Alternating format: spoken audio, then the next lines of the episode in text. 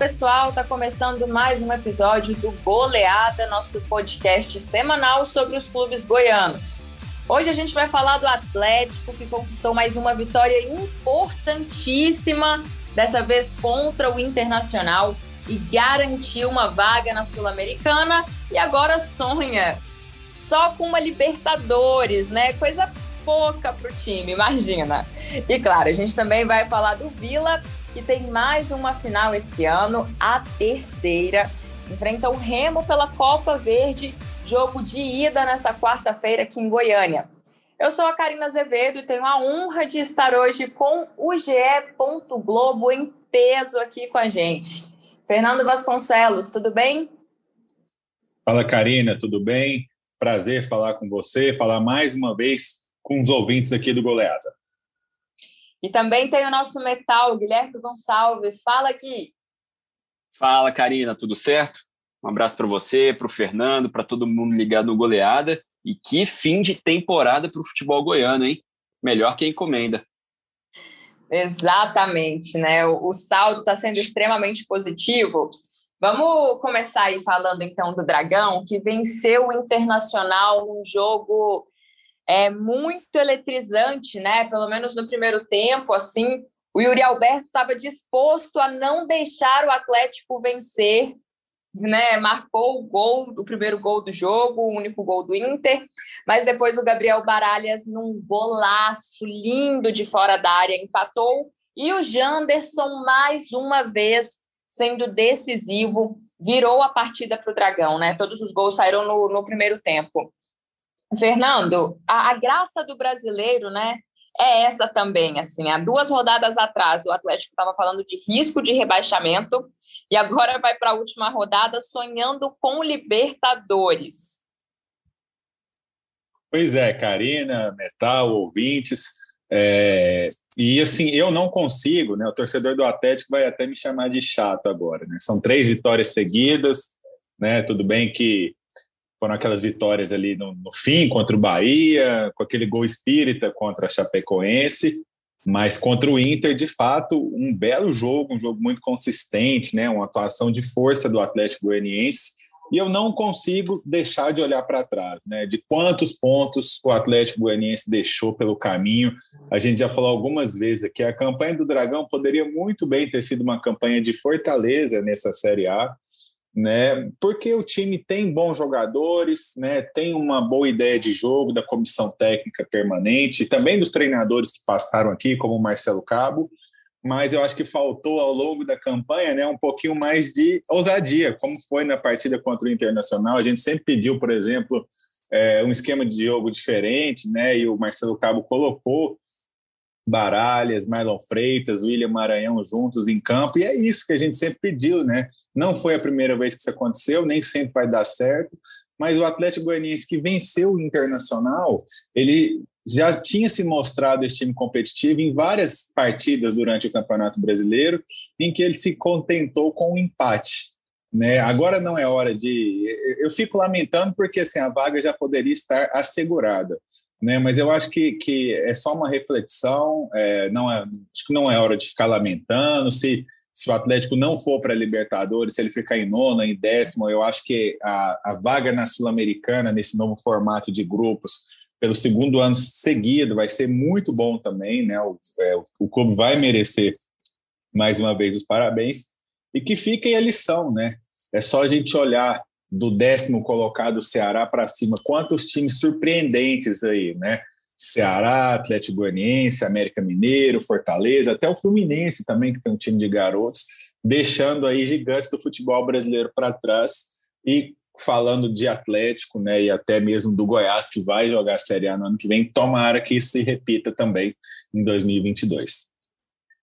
Vamos explicar então para o nosso ouvinte como, como são os caminhos do Atlético para conseguir uma vaga na pré-Libertadores. Se eu estiver errada, por favor, companheiros, me corrijam. O Atlético ele precisa vencer o Flamengo na última rodada na quinta-feira, que já deu férias para grande parte do elenco principal, então a tendência é que venha com time totalmente reserva ou misto, com alguns jogadores aí é, importantes durante o ano, como Gustavo Henrique, por exemplo E além de vencer o Flamengo no Acioli, o Atlético ele precisa torcer contra o América Mineiro e, ou contra o Fluminense, para um dos dois, né, tropeçarem aí na última rodada. Ou então o Atlético vence o Flamengo e torce para o Galo ser campeão da Copa do Brasil, porque aí abre mais uma vaga, é, o G8 vira G9. Então, assim, Gui, é, tá muito palpável, né? Se o Atlético fizer a parte dele, pode realmente rolar uma Libertadores pela primeira vez na história do Dragão.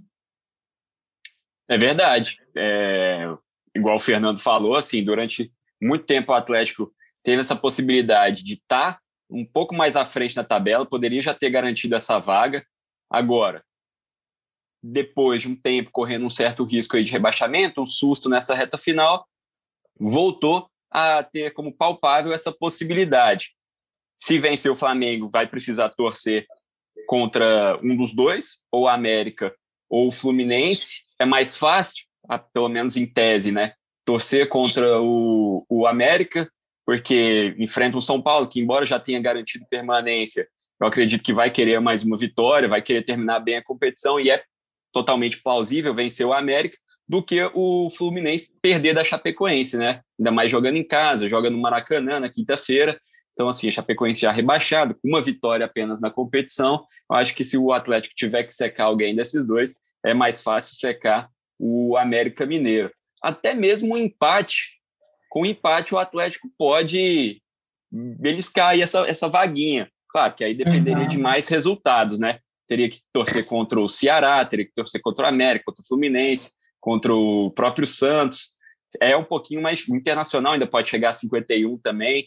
Então, assim, é, é muito importante que o Atlético vença esse jogo contra o Flamengo. Não é impossível, de forma alguma. O Flamengo já está entregue na competição, já está usando o time misto e sem nenhum objetivo. Então, assim, eu considero que o Atlético tem uma boa chance. Se conseguir fazer o dever de casa, joga pressão para os outros clubes e aí fica esperando, né? Os jogos vão ser no mesmo horário, no mesmo dia.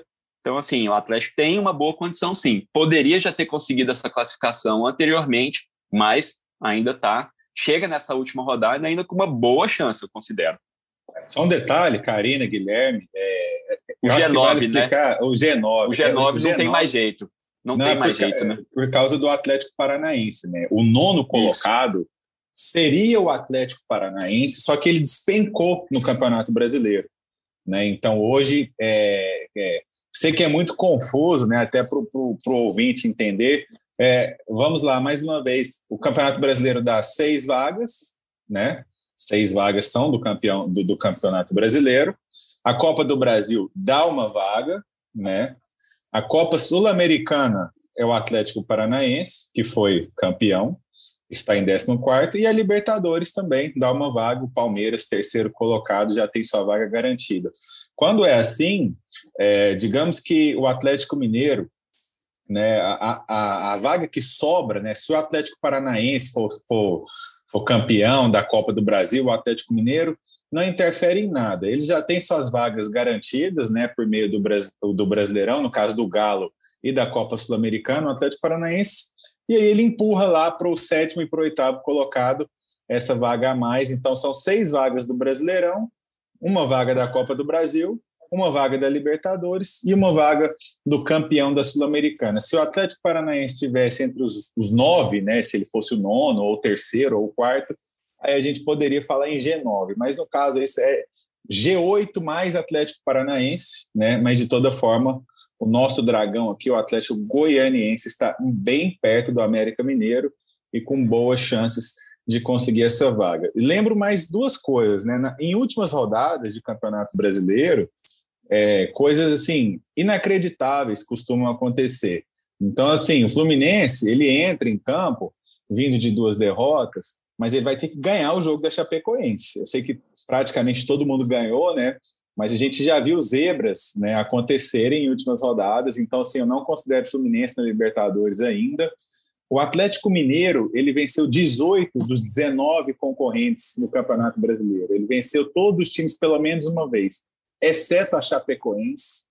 Né? Então tem coisas meio estranhas que acontecem no futebol, inexplicáveis, E uma possível coincidência, né?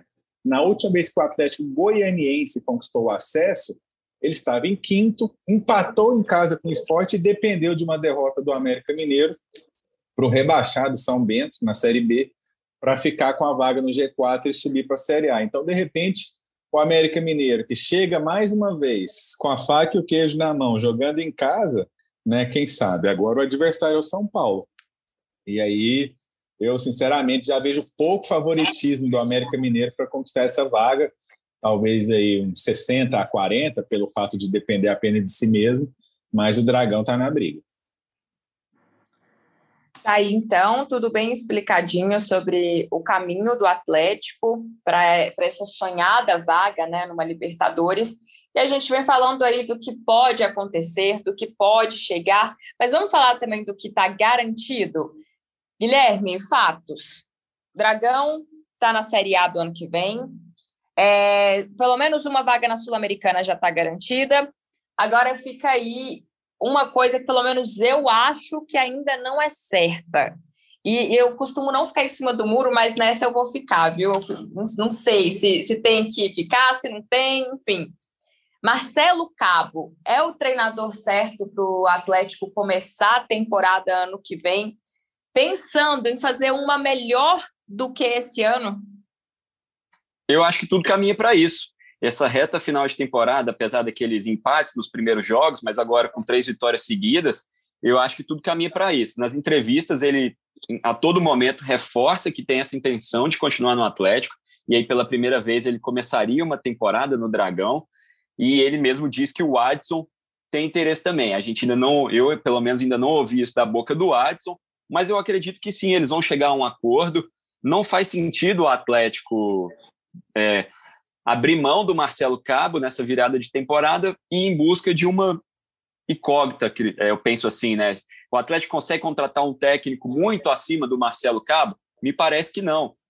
Historicamente, o Atlético nunca contratou assim técnicos muito caros, de muito nome no mercado. Então, assim, se for para ir em busca de um treinador do mesmo nível do Marcelo Cabo, e que, mas que não conhece o clube, é preferível ficar com, com o Cabo ele já mostrou que tem uma sintonia, né, uma, uma sinergia muito forte com o Atlético, é o seu terceiro trabalho, em todos ele conseguiu é, marcas expressivas, né? Campeão da Série B em 2016, melhor campanha da história do Atlético na Série A e vaga na Sul-Americana em 2020, que terminou que o campeonato terminou no comecinho de 2021. Agora precisa só de mais uma vitória, né? Assim, já igualou a melhor marca com um pontinho, digamos assim, com um empate ele já supera essa melhor marca do ano que vem, mas claro, seria muito importante a vitória para chegar a 53 e possivelmente conquistar essa vaga na Libertadores. Eu não mudaria não, Karine, eu iria de Marcelo Cabo. O Campeonato Goiano não exige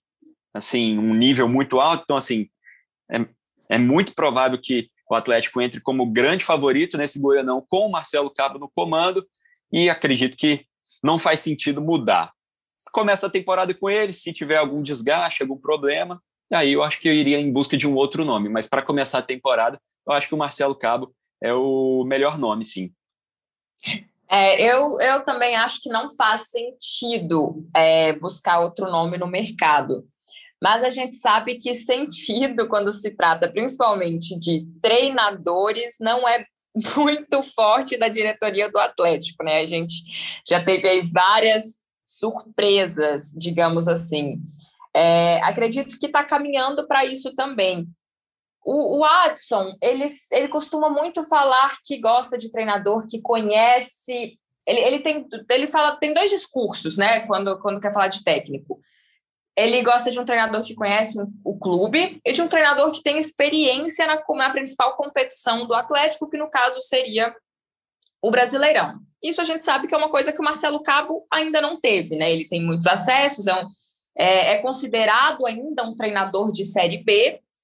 É, teve a chance de jogar essa Série A com o Atlético, mas preferiu sair para ir treinar o Vasco, né?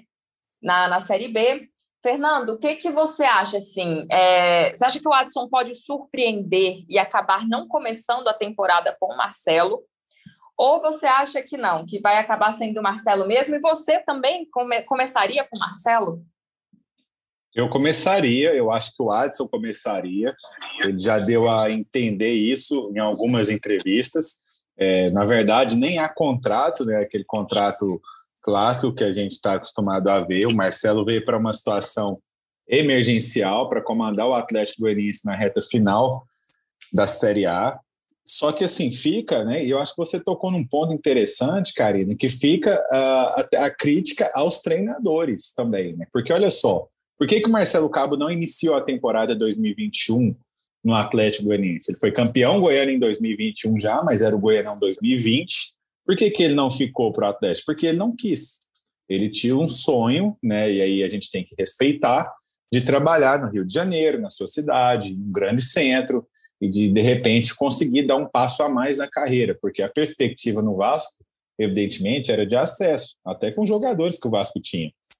Então, se você bota um acesso no currículo, né, no Vasco da Gama, muito interessante. E ele tinha esse sonho de trabalhar no Rio de Janeiro, de ficar mais, mais perto de casa, ponto. Outro treinador, Wagner Mancini, deixou o Atlético Goianiense no ano passado, numa estava numa ótima campanha, o Marcelo Cabo chegou para o lugar dele, deu sequência. Recentemente o Mancini fez a mesma coisa também, trocou o América Mineiro pelo Grêmio. Opção do treinador. Então, assim, é, fica a, a, crítica aos treinadores também. Né? E, e, o Adson deu uma entrevista recentemente falando sobre isso, é, sobre que o Marcelo Cabo já tomou uma decisão errada na vida. Sinceramente, não me lembro se foi contra o Bahia, se foi algum, se foi no jogo contra o Juventude que o que, a, que a vitória escapou no fim. Mas assim, o Cabo já teve a sua chance assim de, de, de colocar em prática esse desejo de trabalhar no Rio de Janeiro, enfim.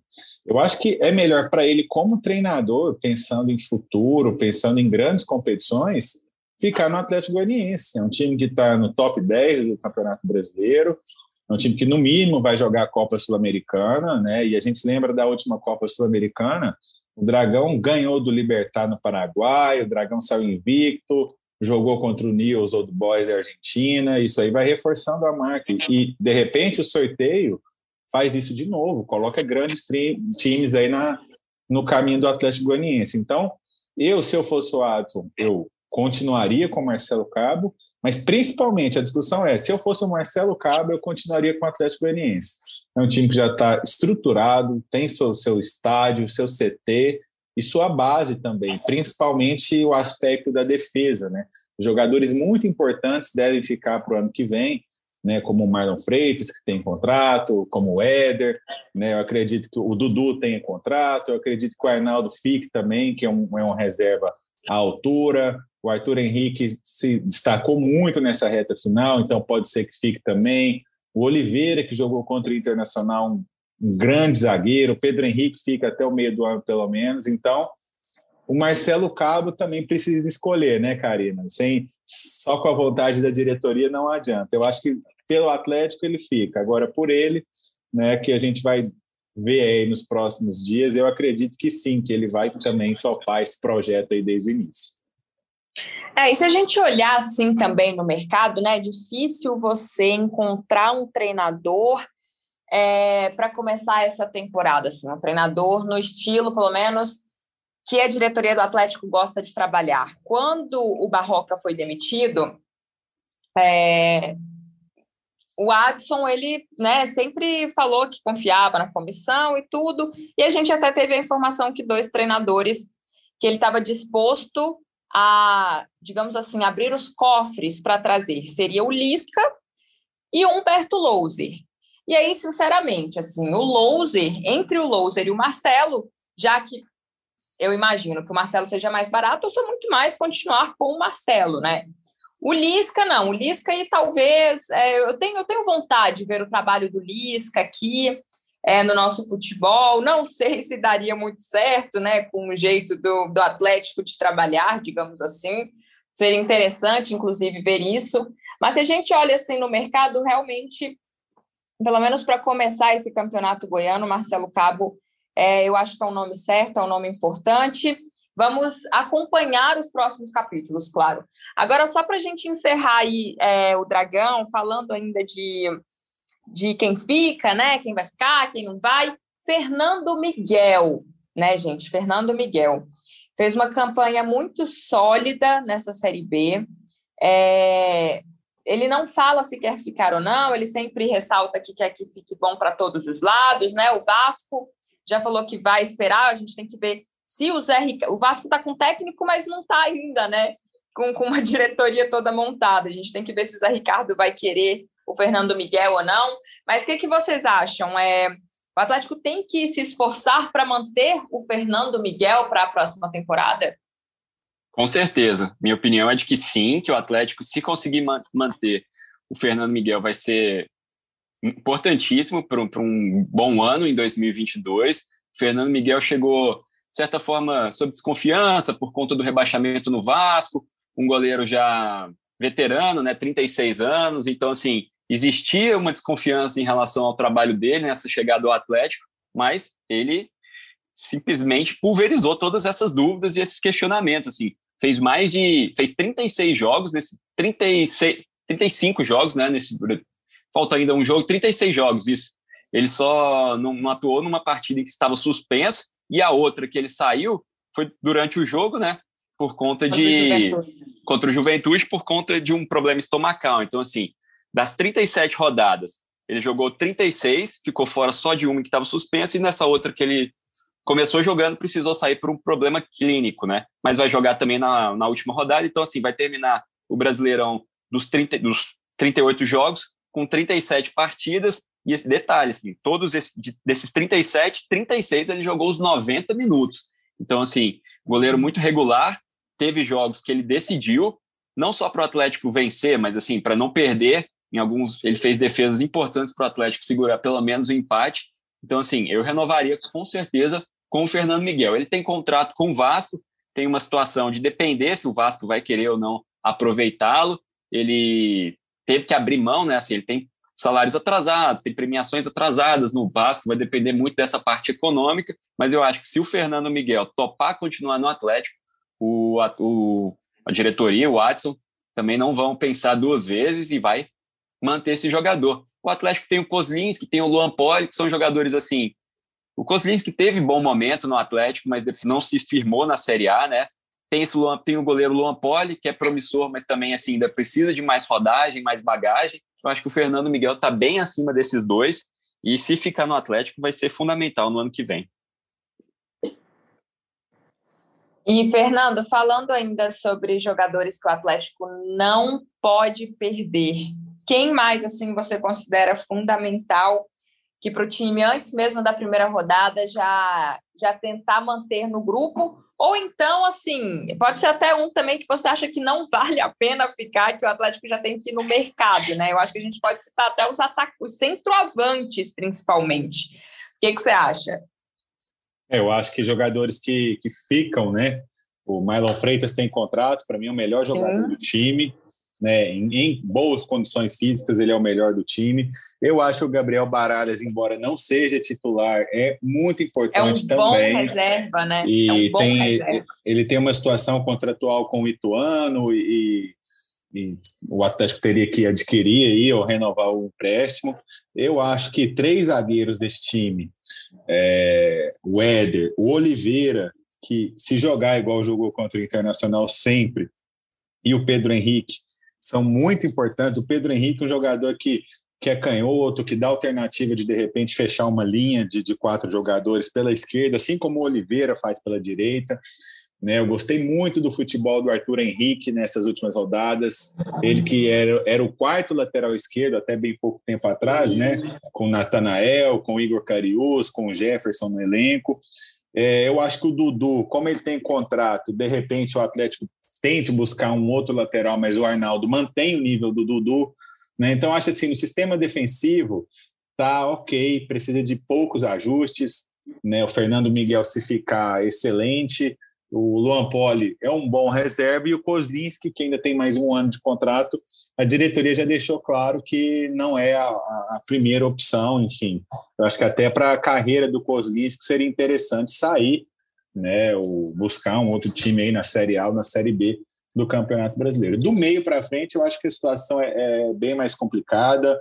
É, o João Paulo, que chegou e substituiu muito bem o Elton Rato no início da temporada, depois de uma série de problemas, não é mais o mesmo jogador. Que o Atlético precisa de dois meias ofensivos, precisa de um bom centroavante e precisa de jogadores pelas pontas também. Então, seriam pelo menos cinco, seis reforços para o ataque, né, entre meia de armação, entre ponta e entre centroavante.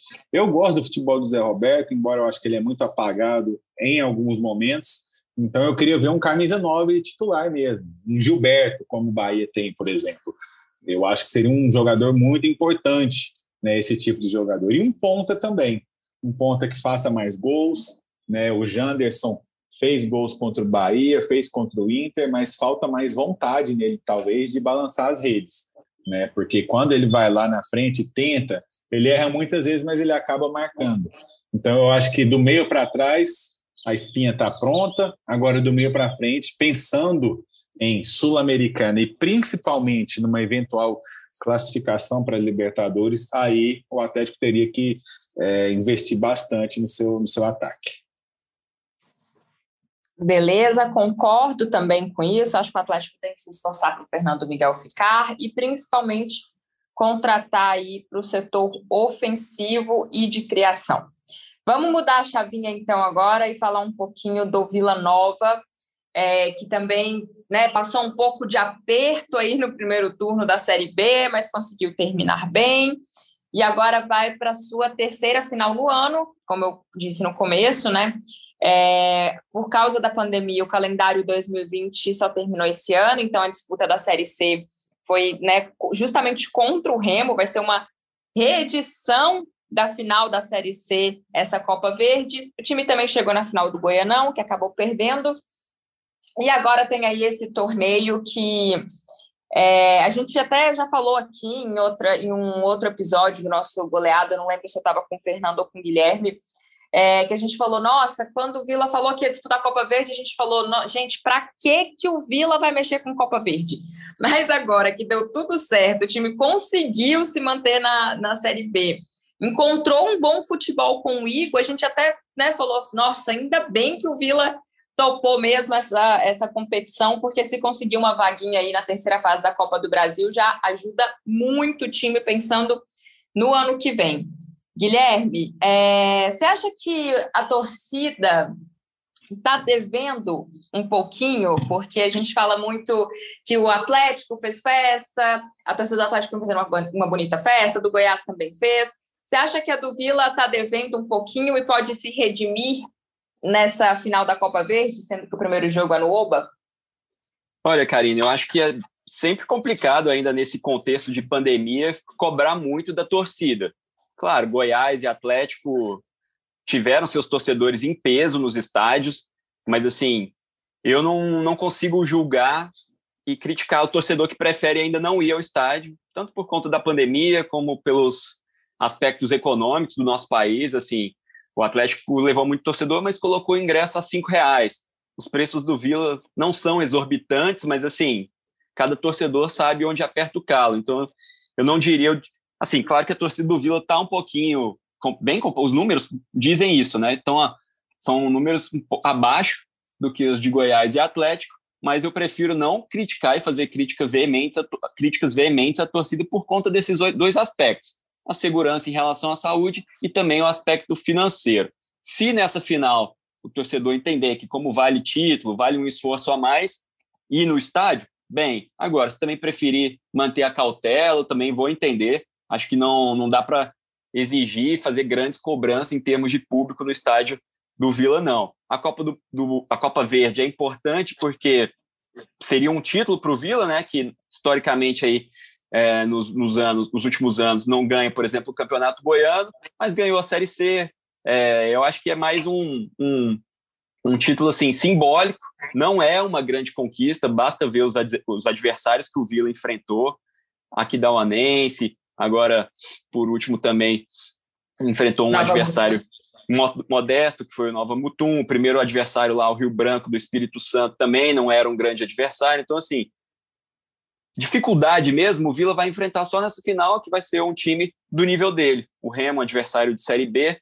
Mas, assim, é um campeonato que está abaixo do Vila. A verdade é essa, assim, o Vila tem, mesmo jogando com time reserva em boa parte da competição, está acima do, do nível do campeonato agora chega nessa final para coroar um ano que, com certeza, assim, para mim, se eu fosse torcedor do Vila Nova, ia comemorar muito mais o segundo turno da Série B do que o título da Copa Verde. Acho que vale muito mais, serve mais de parâmetro para o Vila se programar para 2022 do que esse possível título da Copa Verde. Vai ser legal, vai coroar um, uma reta final de temporada bacana para o Vila, mas o que vale mesmo, assim, o grande título do Vila foi a permanência na Série B. Isso, é, concordo também, acho que é importante ganhar esse título para coroar a temporada, lembrando que o Remo ele caiu né, para a Série C, ele subiu junto com o Vila, mas não conseguiu se manter na, na Série B, então voltou para a Série C. Fernando, é, você acha que vai pesar aí essa, digamos, recente freguesia do Remo para o Vila? Você acha que o Vila entra como favorito nessa final? Então, Vila é favorito, sim, mas a gente tem que lembrar que ele perdeu jogadores de meio campo, né, que fazem o time jogar, como o Dudu, que está machucado, como o Arthur Rezende, né, e aí talvez já tenha que deslocar o Moacir para o meio campo, aí tem que entrar o André Krobel na lateral direita, então é um time enfraquecido. Né? O Remo também perdeu jogadores, só que assim, a gente lembra que o Remo fez uma reta final de Série B muito ruim, né? O time estava com tinha escapado praticamente do rebaixamento, ele começou a perder jogos, perder jogos, alguns jogadores deixaram a equipe, e quando o Remo eliminou o Paysandu no último fim de semana, é, os jogadores foram carregados nos braços da torcida. Quer dizer, uma semana após o rebaixamento para a Série C, é, houve uma festa muito grande né, de parte da torcida do Remo lá em Belém. Então, isso dá moral, isso dá confiança e a decisão é em Belém. Então, assim, eu vejo Vila Nova como favorito para conquistar o título. Só que eu acho que esse, esse aspecto aí de, de é, freguesia recente, eu acho que não vai entrar muito em campo, não. Claro que se Vila Nova vencer, aí a, toda zoeira será válida, né? Já foi assim na Série B, quando o Vila venceu uhum. lá em Belém e aqui em Goiânia com um jogador a menos, né? E, e o time foi para as redes sociais e fez as provocações devidas. E se acontecer de novo, ótimo para o torcedor do Vila e para o clube, né? É, então, assim, eu acho que não entra em campo a questão da freguesia, mas acho que o Vila Nova ainda assim é um time mais estruturado, né? Seu sistema defensivo está ali com os dois zagueiros, o, o, lateral esquerdo não está mais, que é o Formiga, ainda pode voltar para 2022, mas o Bruno Colasso está. Conhece muito bem o Remo por ter jogado no Paysandu e foi expulso contra o Remo aqui em Goiânia, né? Acabei de falar desse jogo, porque o Colasso foi expulso, então ele vai ter que controlar os ânimos também, ele vai ser muito provocado lá em Belém. Né? E o ataque segue o mesmo, né? com Alisson, um ótimo jogador para a Série B e para a Copa Verde, o Diego Tavares, o Cleiton. Então, o Vila é favorito, né? Só que eu vejo a situação um pouco mais equilibrada do que era no fim da Série B, quando o, o Tigre estava muito embalado e o Remo estava lá embaixo, já despencando, e que terminou com o rebaixamento para a terceira divisão. Gui, é, a, o clube vai abrir o treino para a imprensa, né, do último treino antes da decisão contra o Remo. É, acho que até para criar, criar um clima aí de final, você acha que o torcedor pode ficar assim um pouquinho receoso do time já, já estar em clima de férias, ou você acha que não tem isso? Acho que não. Acho que o torcedor pode ficar tranquilo em relação a esse aspecto aí. O Vila treinando aberto ou não para a imprensa, acho que não vai mudar muita coisa. O time não deve mudar. A gente sabe quem está machucado, quem não está mais com contrato, quem vai jogar também não tem muito mistério. Então, assim, acho que não faz. Não tem efeito nenhum abrir esse treino para a imprensa, é mais uma decisão de, de reta final de temporada mesmo do clube, a diretoria pensando assim nesse maior contato com a imprensa depois de um ano, vários anos, né? Agora já quase dois anos sem ter esse contato com a imprensa, eu acho que não, o torcedor não precisa ficar preocupado em relação a isso. Não vai ser isso que pode, porventura, fazer o, o Vila perder esse possível título. Isso aí o torcedor não precisa se preocupar. É, o Vila está bem preparado. Acredito que vai fazer um bom jogo. O primeiro jogo é em casa, depois decide fora. Então, assim, é bom já conseguir um bom resultado para ir com vantagem para o jogo da volta. Mas acho que o Vila, a torcida não precisa se preocupar em relação a esse aspecto. Eu também acho que não tem isso. Acredito que o, o clima lá dentro, né? Deve estar tá a todo vapor com essa final, principalmente por causa da, da perda do título do, do Goianão, né? É uma chance também do time é, fazer com que essa temporada melhore ainda mais. E agora vamos esperar então. Semana que vem a gente volta para falar se o Vila conseguiu encaminhar essa, esse título ou se acabou se complicando. Eu quero agradecer então aqui ao Fernando Vasconcelos. Valeu, Fernando. Até a próxima. Valeu, Karina. Valeu, Guilherme. Só lembrando também da questão da Copa Verde, né, que caso o Vila seja campeão, ele entra na terceira fase da Copa do Brasil. E aí ele já tem garantido uma renda de 1 milhão e 700 mil reais. Óbvio que se ele jogar a primeira e a segunda fase e se classificar, ele vai ganhar mais dinheiro pela primeira, pela segunda fase. Mas nesse ano, por exemplo, o confronto de segunda fase foi contra o Juventude, né, que era um time de Série A. O Vila venceu nos pênaltis, então existe um grande risco.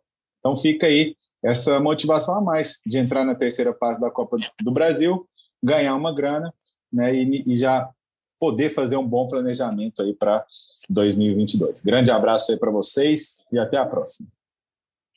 Valeu, valeu, Guilherme. Até a próxima também. Valeu, Karina. Até o próximo goleada, que a gente já vai saber o resultado da Copa Verde, né? Que o jogo da, o segundo jogo contra o Remo já é nesse sábado. Sábado agora, dia 11. Então, semana que vem, a gente, no próximo goleada, a gente já vai saber quem é o campeão da Copa Verde. Valeu, Karina. Valeu, Fernando. Um abraço a todos e até a próxima. Eu tô aí falando do. Será que o Vila, né? Será que o torcedor tá com medo do Vila tá em clima de férias? Mas parece que quem tá sou eu, né, gente? É verdade. O, o jogo da Copa Verde é nesse final de semana. Então, semana que vem a gente já vem aqui o elogiar ou cornetar. Enfim, de qualquer maneira, a gente convida você para acompanhar o nosso próximo episódio do Goleada. Um abraço e até a próxima. Vem a cobrança do escanteio, a bola viajou, passou Lino! Gol! No último minuto de jogo, o Atlético Goianiense marcando o gol do título. Olha o Marquinhos, jogou para a área, no Fernando de bicicleta.